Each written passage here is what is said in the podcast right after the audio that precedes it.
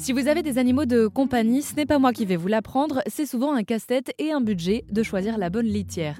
Pourquoi privilégier les litières végétales? Direction la Bretagne, à la rencontre de Tiffen Fox, directrice et fondatrice de l'entreprise Easy qui propose des litières à granulés naturels. Effectivement, généralement, ils sont un petit peu plus chers, mais moi j'invite toujours les gens à faire le test sur la durée. Parce qu'en fait, ils peuvent être plus chers, mais en général, s'ils sont euh, bien faits et bien compressés notamment, donc c'est pour ça que c'est des granulés qui sont spécialement faits pour de la litière. C'est pas des granulés par exemple pour le chauffage qui seraient moins compressés. Vous allez avoir besoin d'utiliser moins de litière.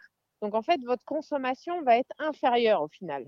Donc il faut toujours regarder plutôt une histoire de budget que de prix d'achat, j'ai envie de dire. Ça, ça c'est le, premier point quand on compare euh, réellement. Il faut, à un moment, il faut se lancer et, et regarder sur, euh, sur la durée. Et puis après, par rapport à ce que deviennent nos litières, eh ben, euh, nos litières, bon, soit on habite pour les végétales, soit on habite à la campagne et on met ça dans le fond du jardin ou dans le compost, soit ben, on a des composteurs en plus de plus en plus partagés en ville, etc. Donc j'ai envie de dire, c'est un peu possible pratiquement pour tout le monde aujourd'hui d'utiliser la litière végétale. Si on n'utilise pas de la végétale, en fait, ce qui se passe, c'est que ça passe dans nos déchets ménagers. Donc, un, on va dépenser de l'énergie pour détruire ces déchets ménagers-là, puisque en fait, ça va passer dans le circuit bah, normal des déchets ménagers.